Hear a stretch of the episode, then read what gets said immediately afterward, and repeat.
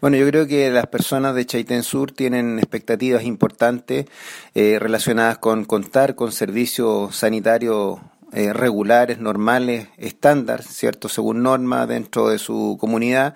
Y nosotros estamos poniendo toda nuestra voluntad para que esto así sea y esperamos, lógicamente, también que todos los demás organismos que están vinculados a esta solución estén en la misma línea.